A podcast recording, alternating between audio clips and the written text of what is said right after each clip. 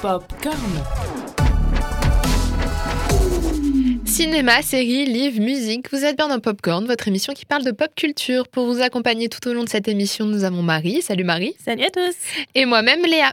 Alors aujourd'hui Marie, qu'est-ce que tu vas nous présenter? Aujourd'hui, je voulais vous raconter un de mes récits de voyage. Enfin, du moins la réflexion qui en découle. Alors, il n'y a pas si longtemps, poussée par une énième envie de lecture, je suis retournée dans ma librairie préférée en quête d'un nouveau roman à me mettre sous la dent. Et comme vous me connaissez assez bien maintenant, chers auditeurs, je cherchais un livre qui me fasse voyager au-delà des frontières du temps, de l'espace, vers des contrées lointaines et inconnues. T'as vu, hein, je m'applique quand même hein, pour raconter une épopée. hein. Tout cela pour dire en vérité que j'ai acheté Le Chant d'Achille de Madeleine Miller. D'ailleurs, je recommande fortement à tous ceux qui aiment l'histoire de Troie et plus particulièrement l'histoire d'Achille de lire ce, ce livre. Bon, contrairement à beaucoup d'autres lecteurs, je n'ai pas versé une larme à la fin. Que, oui, c'est un livre qui apparemment a fait beaucoup réagir parce que tout le monde pleurait à la fin de le livre, sauf que je n'ai absolument pas pleuré. Je ne sais pas si c'est. Tu es sans cœur Marie. je sais pas, mais. Parce que bon, bon, je savais comment ça se finissait quand même. Je veux dire, pour les personnages, pour Achille et Patrocle, tu sais comment ça se finit, malheureusement, si tu as un peu étudié la guerre de Troie. Mais j'étais pas étonnée au point de pleurer comme au moment euh, euh, tragique du destin de Dobby, tu vois. Mais bon, ça, c'est notre truc. Lorsque, lorsque j'ai fini le livre, je dois dire qu'il m'a fallu un peu de temps et une réunion avec moi-même pour me poser certaines questions. C'est très intéressant de faire des réunions avec soi-même. Sache-le, on n'est jamais d'accord. Finalement, le chant d'Achille n'était qu'un des nombreux livres contemporains autour de la mythologie grecque que je lisais.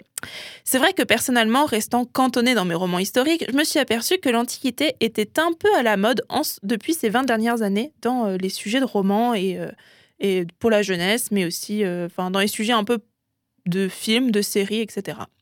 Tu l'auras compris, Léa, moi je vous emmène dans ma réflexion du pourquoi l'Antiquité inspire autant les auteurs, et notamment les auteurs de jeunesse et de young adultes. Popcorn. Qu'est-ce que l'histoire ancienne pour les jeunes d'aujourd'hui? Euh, Pour beaucoup d'entre eux, l'Antiquité est une époque lointaine, mais en même temps dont ils se sentent assez proches. Alors pourquoi? Bah Parce qu'elles évoquent pour eux toute une série de thèmes qui les attirent. Elles leur inspirent a priori une forme de sympathie réjouissante. Beaucoup disent éprouver un intérêt réel pour les héros grecs. Bien sûr, l'histoire ancienne est, est est une science humaine. Or, pour les jeunes publics, c'est d'abord des histoires tout court, de beaux récits, des légendes mettant en scène des êtres fabuleux, des dieux, des déesses ou des moments. Bon, je pense que t'as pas échappé à la règle non plus, Léa, quand t'étais euh, à l'école ou euh, des Bah. légendes et des contes. Bah j'ai fait du latin en plus euh, En pendant plus. 4 ans. Donc du coup, enfin non pendant 3 ans. Du coup, c'était très dur d'y échapper là en faisant du latin. D'ailleurs, donc l'étude de la mythologie est facilitée par des héros de la culture populaire, comme par exemple Percy Jackson, devenu une référence pour beaucoup d'élèves. Donc les aventures de Percy Jackson s'appuient sur des mythes grecs habilement remis au goût du jour. Petit rappel pour les auditeurs qui ne connaîtraient pas. Mon ton n'est pas du tout dans du jugement, mais enfin bon, enfin, ne pas connaître Percy Jackson, c'est comme ne pas connaître, je ne sais pas moi, non, je ne sais pas. Le jeune Percy, donc, découvre qu'il est le fils du dieu de la mer Poséidon et se voit confier pour mission d'aider d'aider les dieux à lutter contre les titans pour la seconde fois dans l'histoire de l'Olympe. Donc, cette, en fait, ces imbrications entre l'histoire ancienne et fantastique favorisent l'intérêt des jeunes pour l'Antiquité. Parce que du coup, Percy Jackson est dans un univers, on va dire, du 21e siècle, d'aujourd'hui, et ils remettent au goût du jour que finalement, il y a encore des dieux grecs. Et du coup, c'est ça, c'est cette imbrication des deux qui fait que euh, les jeunes sont, enfin, aiment bien. Merci pour l'explication parce que j'ai ni lu ni vu les Percy Jackson. donc, Bah voilà. Et puis, il y a aussi des références bien plus complexes avec euh, des légendes aussi dans Percy Jackson. Oui, bon, je pourrais aussi te parler pendant des heures de Percy Jackson parce que c'est, elle doit être classée au même niveau qu'Harry Potter dans mon top 5 des sagas littéraires, c'est pour dire quand même. hein. Oui, Au même effectivement. niveau. Il y a du level.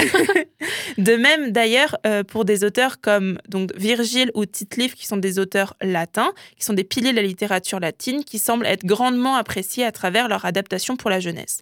On a les aventures d'Énée le Troyen ou encore la fondation de Rome par les jumeaux légendaires Rémus et Romulus, euh, qui trouvent un nouvel écho à travers la bande dessinée, par exemple. Antiquité et mythologie connaissent donc un renouveau éditorial. Par exemple, il y a les éditions Nathan euh, qui publient de nombreux ouvrages autour de l'histoire antique, dépoussiérant d'anciennes figures héroïques ou monstrueuses comme Ulysse ou la Méduse, et sans parler bien sûr du feuilleton Hermès, qui est l'un des plus connus, on va dire, des éditions Nathan, euh, et donc Hermès qui est le dieu de, enfin le dieu des- du voyage, des voleurs, enfin c'est un peu de, beau- de beaucoup de choses. Cet engouement pour l'Antiquité permet aussi aux jeunes lecteurs de faire le lien avec des œuvres actuelles, comme la saga Harry Potter, qui s'appuie sur d'anciens mythes, aussi bien grecs latins. Oui, je vous entends déjà arriver, hein. elle nous rabâche encore les oreilles avec du Harry Potter. Mais que voulez-vous, ce n'est pas ma faute s'il s'insinue dans toutes mes chroniques. Bon, à moins qu'inconsciemment, ce ne soit mes chroniques qui explorent de nouvelles facettes de la saga. Suis-je une imposturia Je ne sais pas. Quoi qu'il en soit, Harry Potter regorge de références à l'Antiquité, qu'on le veuille ou non. Prenez par exemple le personnage de Rémus Lupin, qui se trouve être un loup-garou, une référence au frère fondateur de Rome, allaité par une louve. Harry Potter a même, à sa manière, défendu l'enseignement des langues anciennes au collège, en faisant la promotion du latin, langue utilisée par exemple dans les formules magiques des sorciers. Un magnifique argument quand même pour capter l'intérêt des jeunes. Non, le latin n'est rien de raguère. La preuve, Harry Potter l'utilise. Bon, comme il utilise l'uniforme, les parchemins, la plume et le fourche-langue, la langue des serpents, dont personnel- personnellement je, me, je me suis bien passé toutes ces années. Mais c'est une autre histoire. On ne peut pas non plus. Bon, vu que je vous ennuie quand même avec Harry Potter, je peux aussi vous évo- évoquer les comics. Alors, je ne regarde absolument pas les comics, mais il y a quand même quelque chose qui m'a un peu euh, euh, intéressée. Donc, elles nous fascinent depuis des siècles. Leur seul nom nous intimide par la puissance qu'elles suggèrent. Bon, on dirait le début d'une bande-annonce de film, mais ne t'inquiète pas. Leur mythologie a imprégné jusqu'à la culture comics et sous la bannière de leur plus célèbre icône, icône Wonder Woman, elles ont aussi conquis le box-office mondial. Et pourtant, que de confusion au sujet des Amazones, figure de légende dont les traces remontent aux auteurs grecs anciens et notamment à l'œuvre d'Homère. Au sommet de la pile d'interrogations sur ces femmes guerrières, ont-elles, ont-elles bel et bien existé durant l'Antiquité? Le débat a été relancé il y a quelque temps par des fouilles archéologiques euh, paraissant accréditer l'hypothèse donc qu'il existe, il avait existé des combattantes, notamment chez le peuple des Sarmates vivant au premier millénaire avant notre ère, dans l'actuelle steppe russo-ukrainienne. Mais qu'elle s'appuie ou non sur des éléments réels, c'est bien la légende et la pop culture qui encore aujourd'hui fait parler d'elle. Popcorn. Donc, les héros épiques, Ulysse, Jason ou Hercule, étaient des modèles pour les jeunes Grecs qui écoutaient, lisaient leurs aventures avec admiration. D'ailleurs, hein, c'est vraiment bien expliqué dans le chant d'Achille. Promis, euh, je n'ai pas été payée pour faire la promotion de ce livre, même si je l'adore.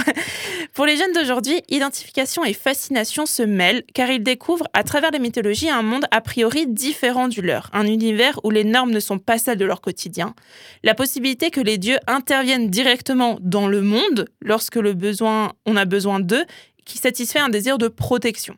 De même, les héros peuvent paraître rassurants. Ils représentent un monde où dominent des valeurs de bravoure et de courage. Bon, pas très féministe par contre, tu en conviendras. Mais bon, voilà, c'est de l'épique. hein. en général, les monstres sont vaincus et les héros- triomphent. Ce qui n'empêche pas ces derniers de commettre quand même eux aussi quelques petits crimes au passage. Thésée, donc qui est un des héros grecs, et, et donc c'est à la fois le héros qui tue le Minotaure dans le, dans le labyrinthe, mais c'est aussi un coureur de jupons invétéré. On a aussi Hercule, donc Hercule bien sûr, hein, qui n'est euh, pas qu'un gentil massacreur de méchants, mais qui est aussi un alcoolique capable des pires meurtres et viols. Voilà. Ah bah c'est c'est vraiment une bonne place pour la femme. Exactement. La fascination pour les héros antiques n'est pas dénuée d'ambiguïté. Si l'Antiquité fait rêver, c'est aussi parce que ce n'est pas un monde vraiment politiquement correct. Guerre, impérialisme et assassinat n'y sont que rarement condamnés. Dès lors, l'Antiquité devient aussi une sorte d'ailleurs ou et un défouloir, comme le montrent certaines séries un peu trash, bon cette fois-ci pour adultes, comme Rome ou Spartacus. Popcorn. L'Antiquité inspire aussi aujourd'hui un nombre croissant de jeux vidéo. C'est le cas de Rome Total War qui connaît un grand succès. Il s'agit de créer un empire et de l'agrandir en conquérant diverses provinces tout en s'appuyant sur la religion et la diplomatie. Le joueur gère alors sa propre faction romaine. On remarque au passage que les créateurs du jeu ont mené de vraies recherches historiques. On y trouve en effet la mention des grandes familles romaines comme les Bruti ou les Lulli. Provinces et royaumes euh, de l'époque, comme la Numidie ou l'Empire des Parthes, correspondent aussi à la réalité antique. Le jeu permet donc de se placer dans la position du chef romain, donc de l'impérateur, comme on disait alors. Le joueur institue des taxes et des impôts pour financer un programme architectural, en privilégiant par exemple l'édification d'amphithéâtres dans le but de satisfaire la soif de spectacle du peuple, ou encore pour payer les légions qu'il lance à la conquête de son empire. Et puis, vu qu'on reste un peu dans le domaine du jeu vidéo, parce qu'on n'en parle pas souvent, je ne pouvais pas passer à côté d'Assassin's Creed Origins, qui permet aux joueurs de découvrir l'Égypte de Cléopâtre, tout en mettant hors de nuire une série de monstres et de dangereux comploteurs. Fantasmes et fascination ne sont pas séparés d'un contenu authentiquement historique et scientifique. Ben, je pense que tu connais le jeu Assassin's Creed oui, je connais la saga, ouais. Après, j'ai jamais joué, mais euh, je, je, connais. Il s'attaque à tous les pans de l'histoire, je crois d'ailleurs. Ouais, il y en a une sur la Révolution française. Enfin, moi, c'est vraiment un jeu. Alors, je ne, je, ne, joue pas aux jeux vidéo de base, mais je pense que c'est un jeu qui me plairait bien. Enfin, on m'a dit qu'il me plairait bien. bah, euh. moi, je sais que les fans de jeux vidéo m'ont dit qu'il y en avait certains qui étaient vraiment très nuls, euh, qui étaient moins bien faits. Mais ouais, bah, l'idée le, le, de base, c'est bien. Enfin, mm. de... En plus, ils sont...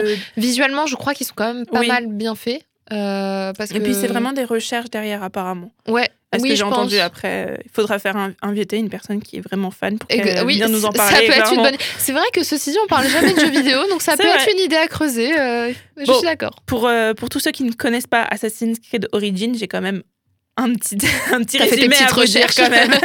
donc nous sommes en 49 avant Jésus-Christ la reine âgée de 20 ans, donc Cléopâtre, a été chassée d'Alexandrie par un complot de son frère Ptolémée, donc qui était son mari aussi. Dans de petites... Attends. Oui, bah c'est l'Égypte ancienne. Ah, ancienne donc euh, oui. je me suis dit, hmm, j'ai mal entendu là. Non, non, ok, merci. J'avais oublié qu'on était, c'est vrai, dans une, euh, une, époque euh, vraiment. ok. dans de petites scènes appelées cinématiques, qui permettent aux joueurs de comprendre le contexte, la souveraine est vêtue euh, en reine égyptienne, coiffée d'un diadème en or et le cou enserré dans un lourd collier, euh, comme sur les représentations d'elle sculptées il y a plus de 2000 ans dans les temples. Mais avec un ajout totalement fantaisiste, deux chaînes en or qui lui tombent sur les joues. Donc ça, c'est enfin, parti après dans du cosplay qui, du coup, ça ne représente pas forcément, mais bref. La reine fume aussi de l'opium dans une pipe et fait mettre à mort ses amants. Mais au-delà de tous ces fantasmes, on remarque aussi des références historiques extrêmement savantes dues aux experts embauchés par Ubisoft, la société créatrice du jeu. Cléopâtre donne des ordres qui se terminent par la formule grecque Ginesto, qui signifie ainsi soit-il exactement ce qu'on peut lire à la fin du papyrus de Cléopâtre, qui sert de support au texte d'une ordonnance royale de 33 avant Jésus-Christ. Le jeu Assassin's Creed Origins reflète bien le statut de l'Antiquité pour les jeunes d'aujourd'hui, celui d'un monde fascinant et ambigu, pour le meilleur et pour le pire, précisément comme les anciens mythes grecs. Bon, à travers tout ça, on peut voir que la pop culture ne gâche pas les légendes du passé pour créer des univers actuels. Et puis bon, J'en ai pas parlé parce que je pensais cela trop flagrant, mais, mais après tout, j'ai encore parlé d'Harry Potter, donc ma justification tombe un peu à l'eau. mais personnellement, l'un des meilleurs univers de pop culture tournés vers l'Antiquité reste la vie d'un village gaulois qui résiste encore et toujours à l'envahisseur. voilà. Et eh ben, tu sais tout sur l'Antiquité. Bah ouais, c'est bon. J'ai l'impression d'être de retour au collège à mes cours de latin, mais en version plus cool. non, en vrai, euh, je suis mauvaise langue. J'avais euh, des cours de latin vraiment très cool. Ouais. Ma prof de l'époque nous faisait euh, vraiment voyager et elle nous faisait lire aussi beaucoup de livres qui se mhm. passaient bah, du coup à cette période-là. Il euh, y en a, j'ai ramé à les lire. Ils étaient très bah, gros, très longs, très descriptifs. Et il y en a d'autres qui étaient plus sympas, plus fun. Bon, totalement inventés. Hein, les, histoires, euh, voilà, euh, c'était totalement romancé pour, pour convenir à des ados mm. qui s'intéressaient à cette partie-là, mais c'était bien. C'est pour ça que Madeleine Miller, c'est une, une auteure que. Enfin, moi, je sais que mes anciens profs de français, du coup, maintenant, quand je les croise, enfin, j'avais une prof, c'était ma prof de latin grec parce que je faisais LCA, c'était langue et culture de l'Antiquité.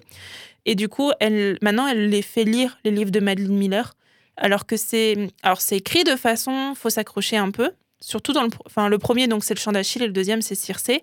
Donc Circé, c'est vrai que j'ai eu du mal à rentrer dedans parce que c'est vraiment le point de vue du personnage omniscient. Enfin, c'est vraiment, enfin c'est euh, c'est écrit en jeu. Euh, enfin voilà et et elle est toute seule. Enfin, Circé, bah, son histoire, c'est quand même qu'elle est exilée sur une île toute seule, donc c'est sûr Ah oui. que c'est pas voilà. Une diversité de personnages, du coup, qui a l'air euh, incroyable. Mais le chant d'Achille, j'ai eu peur du coup parce que je l'ai lu après Circé et euh, j'ai eu peur d'a- de tomber un peu dans la même chose et en fait pas du tout. Donc juste pour que te dire, le chant d'Achille, en fait, ça raconte entre autres l'histoire d'amour entre Achille et Patrocle. Euh, et en fait, c'est écrit du point de vue de Patrocle. Donc déjà, moi, j'ai rarement lu des, des livres où c'était des couples euh, homosexuels. Mhm. parce que enfin parce que j'ai pas eu l'occasion euh, d'en lire plus que ça. Et c'est vrai que déjà c'était un, un petit truc en plus dans ma lecture parce que voilà. Et puis euh, et puis enfin du point de vue de Patrocle que je ne connais enfin on connaît pas forcément Patrocle parce que quand on parle de Patrocle on entend enfin on pense à Achille et Achille tout le monde connaît Achille enfin qui ne connaîtrait pas Achille représenté par Brad Pitt dans la garde mais bon ça c'est une autre histoire mais euh, toute l'histoire finalement de Troie racontée à l'intérieur et pas par Homère qui le raconte par l'extérieur, mais raconté par. Bon, alors je pense que la moitié c'est ro- romancé, enfin c'est romancé, oui. Enfin, je veux dire, c'est pas forcément, c'est de la fiction, mais je pense qu'il y avait une part de vérité parce que c'est, elle a fait des recherches derrière et c'est super intéressant pour ça et, euh, et l'écrire pour des jeunes, je trouve ça encore plus intéressant. Oui, parce que ça donne envie euh, aux jeunes, un jeune lectorat de s'intéresser à l'Antiquité et qui, je trouve, est une période assez merveilleuse. Outre, Et, et en euh, plus, outre avoir- les héros, tout Mm. ça, enfin, il y a aussi toute la technicité de l'époque. Enfin, moi, je sais que ça. quand j'avais des cours de latin, moi, j'ai adoré, je ne sais pas pourquoi, tout, euh, toute la, euh, ouais, donc toute l'architecture aussi Mm. de Ah oui, l'époque, bah, euh, gr- romaine, grecque, et aussi, euh, moi, j'étais fascinée par comment ils ont inventé tous les bains et les termes oui. euh, Un à peu la société en Oui, c'est ça, parce que euh, même le, leur- le, le principe de forum, euh, de comment ils discutaient, le- enfin, en fait, je me dis, mais c'était, ça avait l'air d'être une société tellement évoluée. Puis entre temps, on a eu le Moyen Âge et du coup, j'ai pas compris comment on est passé de l'un à l'autre. Bah, dire, entre-temps, euh, t'as eu l'église, enfin, t'as eu le, le- on va dire, euh, enfin, après, je vais faire mon historien. fais ton mais, historienne, euh, Marie, on est là non, pour mais ça. après, il y a eu, euh, parce que, enfin, alors, ils étaient, pour nous, ils étaient modernes, mais ils avaient quand même des idées bien arrêtées. Hein, faut- Oui, bah, et bon, Bah, forcément. après, voilà. Mais je veux dire, euh, au Moyen Âge, finalement, euh, ça se passait encore. Début du Moyen Âge, ça se passait encore bien. Genre, euh, par exemple, du point de vue des femmes, ça se passait bien. hein. Je veux dire, au Moyen Âge, les femmes, elles avaient quand même des choses à dire. Elles pouvaient le dire. Enfin, ça se passait bien pour elles, tu vois. Et arrive, on va dire, l'émergence beaucoup de l'Église, de tout Ah. ça, qui a fait que. Et en fait, c'est à partir de, on va dire, fin Moyen Âge, Renaissance, Que ça a eu un, revirement, quoi. C'est ok. revenu la merde, tu vois. Mais c'est vrai que hum, là, par exemple, hum, dans Percy Jackson, ce que j'ai adoré, c'est que tu as le côté Dieu. Enfin, genre, t'as les dieux, vu que Percy Jackson, c'est le fils d'un dieu. Donc, tu les as derrière. Euh, Percy Jackson, du coup, qui arrive dans un camp de demi-dieux, donc avec que des enfants de, de, de Dieu dedans. donc, c'est énorme. Et, euh, et en fait, ce qui était intéressant, c'est que dans Percy Jackson, tu as l'image du dieu vraiment grec, euh, beau, fort, euh, Ouais, qui, parfait, quoi. parfait, machin, qui est le père, euh, machin, alors que, en fait, finalement, dans le livre, c'est marqué qui- que les dieux, ils en ont rien à foutre de leur enfant, hein, mais bon, bref. Et en fait, quand j'ai lu le chant d'Achille, c'est en mode, mais en fait, les dieux, c'est des vrais connards. Enfin, pardon du mot, mais c'est des vrais. euh, Enfin, genre, t'as envie de les. ouais, les ils sont pas si cool que ça, quoi. Non, bah non, c'est surtout, bah, surtout que la guerre de Troie, c'est quand même la rivalité entre les dieux avant d'être la rivalité entre les hommes. Ouais. Parce que c'est quand même Apollon qui, qui pousse, euh, qui pousse euh, alors je ne sais plus son nom maintenant, mais qui pousse euh, ce petit Troyen à, à- à aller enlever Hélène. Du coup, Ouais. c'est en fait, c'est Apollon. qui- c'est pas un gentil Apollon. Mais c'est vrai que les, les dieux, ils ont cette image et tout, mais euh, quand tu creuses un peu dans la réalité, ils sont. C'est sombre. C'est Ah, très c'est- très sombre. Mais, mais la mythologie grecque, c'est en fait c'est très sombre. Mais Mais, quand ça tu le vois avec des pense. yeux d'enfant, c'est magique parce que bah, des dieux qui viennent sur Terre et se transforment en, en, en humains, euh, genre parce qu'ils sont amoureux d'un, parce qu'ils tombent euh, sous le charme d'une humaine. euh, mais ça se finit mal pour les humains derrière, quoi. C'est vrai. Donc, Non, mais c'est ça qui rend la mythologie intéressante aussi. mais, mais ouais. Mais il y a plein palette. de livres sur la mythologie, autres que des livres vraiment purement historiques et purement de recherche, qui sont super accessibles à tout le monde en fait. Et tu nous en parleras Oui. sur Instagram et Ah Facebook. du coup, je vous invite à nous suivre pour euh, ne pas euh, ne pas zapper, euh, enfin ne pas passer à côté, parce que Marie va nous faire une belle sélection, je pense, et elle nous en reparlera parce que on, sent, enfin moi je sens que c'est un sujet qu'elle elle aime bien. Oui, Mais c'était vraiment très intéressant. Merci beaucoup Marie pour cette euh, petite émission sur l'histoire et la pop culture aussi. Et nous, on se retrouve bientôt pour une nouvelle émission. Donc n'oubliez pas de nous suivre sur les réseaux Instagram et Facebook arobase popcorn.radio. Popcorn.